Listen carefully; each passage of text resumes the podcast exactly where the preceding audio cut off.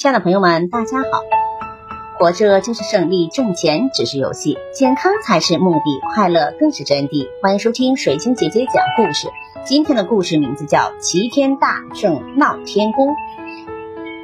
玉皇大帝问群臣如何擒拿悟空，太白金星给他出了个点子，建议把悟空招到天宫，以此管束他。玉皇大帝认为这是一个好办法。忙命太白金星下界宣旨。太白金星来到了花果山，宣旨让悟空到天上去担任弼马温。悟空欢喜地领了旨。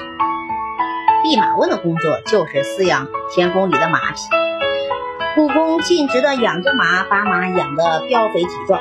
悟空偶然得知自己的官职最低，气得立即回到了花果山，自诩为齐天大圣。玉皇大帝闻之非常的生气，马上命托塔李天王和哪吒三太子带领天兵天将去捉拿他。哪吒变成了三头六臂向悟空宣战，谁知悟空也变成了三头六臂，和他打得措手不及。玉皇大帝很发怒，发愁。太白金星说：“不用着急，不如封他齐天大圣的空衔，如此看来也能管着他呀。”悟空得知玉皇大帝封他为齐天大圣，这才收了手手。玉皇大帝嘱咐他不再胡闹。悟空整天无所事事，玉皇大帝怕他又招惹是非，于是就派他去掌管了蟠桃园。悟空来到了蟠桃园，土地神向他介绍蟠桃的妙处，悟空暗自打起蟠桃的主意来了。一天，悟空支开身边的众仙，然后脱了衣冠。爬到树上，尽情的吃了许多桃子。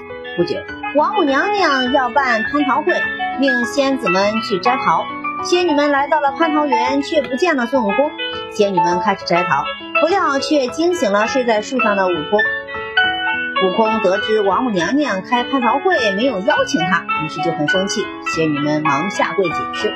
悟空早早的来到了宴会，见已经准备妥当，神仙们还没有到。便痛快的吃了个够。